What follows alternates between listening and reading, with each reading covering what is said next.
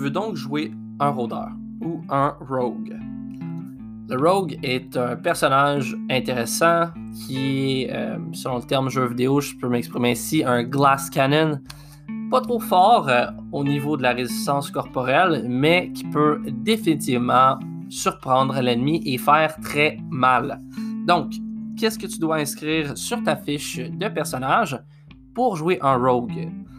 Eh bien, sur ta page numéro 1, les choses que tu veux prendre en considération, c'est que le rogue, la caractéristique la plus importante de base est la dextérité.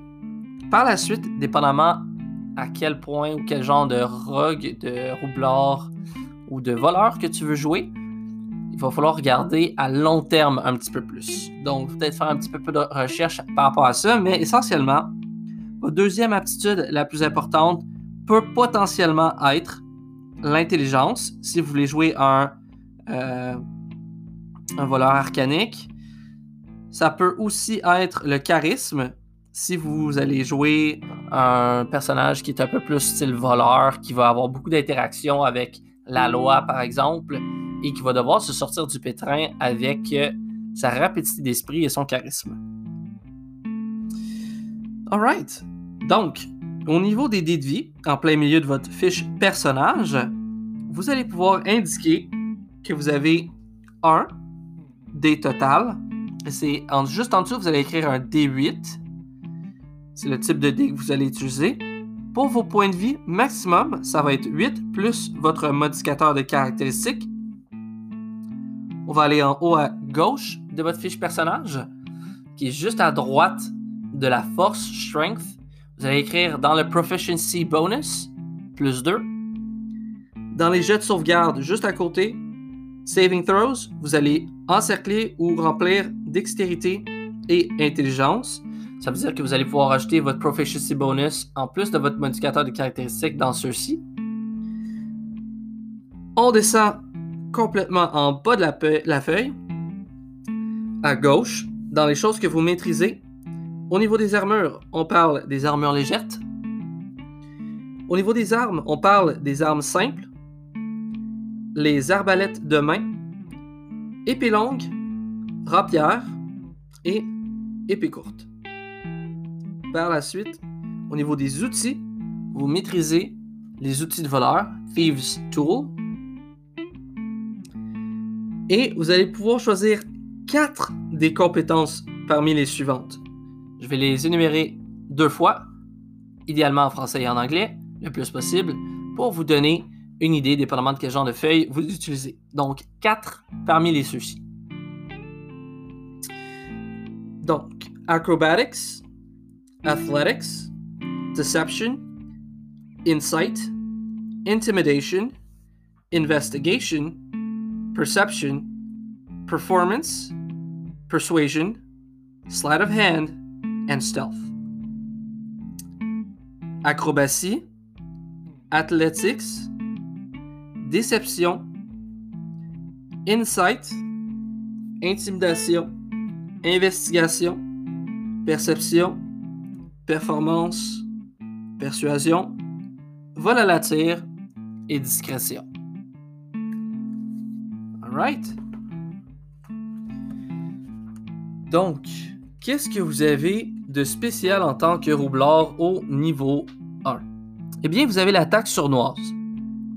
L'attaque sournoise, vous allez pouvoir l'indiquer en bas à droite de votre feuille dans la même section où est-ce que vous avez indiqué les aptitudes spéciales de votre race qu'est-ce que une attaque sournoise? Une attaque sournoise prend avantage d'une situation de combat pour pouvoir frapper son ennemi à un endroit qui lui fait très très mal.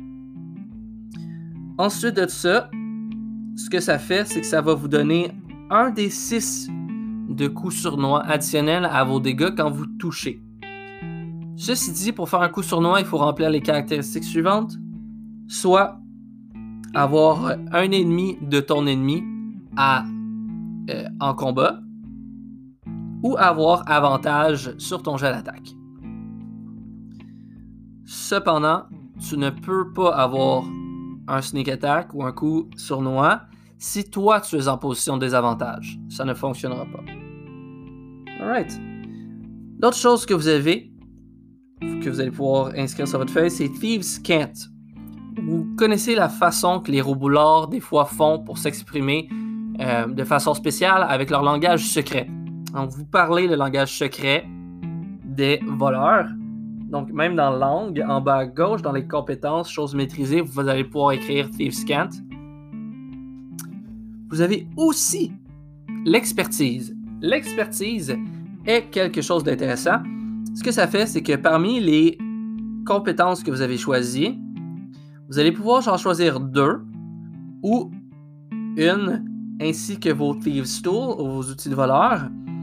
Ce qui va faire en sorte que vous allez pouvoir doubler votre degré de maîtrise. Ou, donc, votre plus 2 devient donc un plus 4 pour ces deux compétences-là ou pour la compétence choisie ainsi que pour vos Thieves Tools. C'est particulier ça parce que dans le fond, vos Thieves Tools, vous allez les utiliser avec l'aide de votre maître de jeu. Puis ce qui va arriver, c'est que vous allez rajouter un peu comme le Slide of Hand ou le vol à la tire. Vous allez même pouvoir rouler celui-là dans le fond pour utiliser vos Thieves Tools et doubler votre euh, degré de compétence. Alright, équipement. Équipement, vous allez pouvoir l'indiquer en plein milieu de votre feuille dans le bas il y a un grand rectangle juste pour l'équipement et l'or. Vous allez pouvoir choisir parmi les choses suivantes, soit rapière ou épée courte. Deuxième option, arc court, éveil flèche ou épée courte. Option numéro 3, soit un pack de voleurs, un pack de dungeoneer ou un pack d'explorateur. Vous allez pouvoir trouver les détails de chacun de ces packs-là dans le chapitre équipement de votre manuel joueur ou en ligne très facilement, ce que je vous conseille d'aller vérifier. Et ensuite, vous allez aussi avoir gratuitement armure de cuir, deux dagues et équipement de voleur ou Thieves Tool. Si vous ne voulez pas utiliser ces équipements-là ou vous en choisir d'autres, vous pouvez aller rouler pour votre équipement, euh, votre or de base, ce qui fera en sorte que vous allez pouvoir acheter votre propre équipement au lieu de choisir parmi ceux-ci. Donc voilà tout pour le Rogue ou le Roublard. Euh, le Roublard peut devenir une panoplie de choses voleur, assassin, truqueur arcanique, ou il y en a même une autre liste là, assez intéressante dans l'Exanator's Guide to Everything. Donc, on va maintenant aller dans le chapitre des ça s'appelle, du backstory, donc le background, pour savoir quel genre de vie votre personnage a eu avant de devenir aventurier.